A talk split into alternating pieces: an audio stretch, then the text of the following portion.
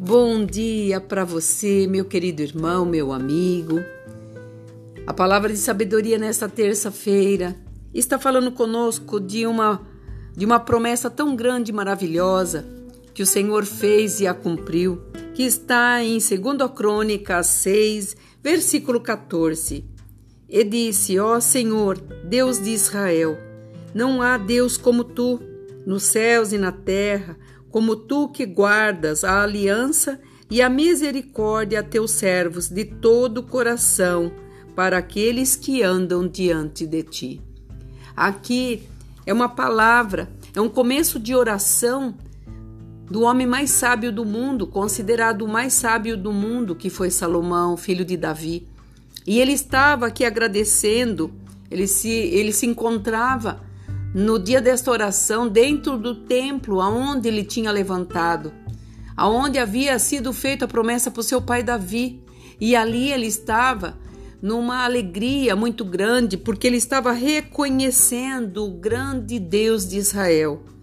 E quando nós vemos o que ele fala nesse versículo aqui, era a presença de Deus naquele lugar e ele reconhecendo para todo aquele povo que é o Deus dos céus e da terra, e ele guarda a aliança. E é isso que eu quero te dizer. Ele tem uma aliança dentro de uma condição para aqueles que andam diante dele. Então o Senhor tem uma aliança contigo, tem uma aliança comigo, tem uma aliança para cumprir. O que é uma aliança? É um, re, é um relacionamento que não dá para se cortar, quebrar, tirar, roubar, desde que você permita. Mas quando nós temos esta aliança com Deus, Ele nos guardará, nos livrará de todo mal, porque Ele declara em toda a sua oração o quanto o Senhor foi com ele durante o decorrer dessa promessa.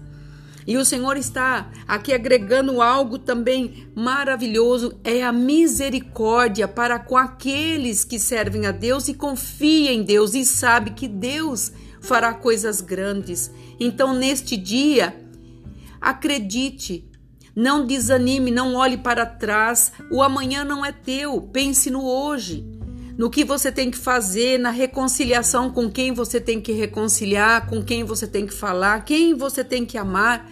As propostas estão na mesa.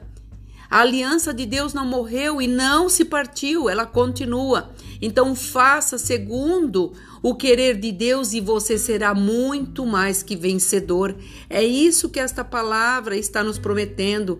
E ainda a misericórdia de Deus nos conduzirá tudo isso e o Espírito Santo de Deus estará ao nosso lado para nos orientar e nos falar aquilo que devemos fazer. Que palavra maravilhosa que o Senhor está dando para nós hoje, nos dando uma estrutura para que possamos continuar nessa nossa caminhada. Aqui é a pastora Marina da Igreja Apostólica Remanescente de Cristo.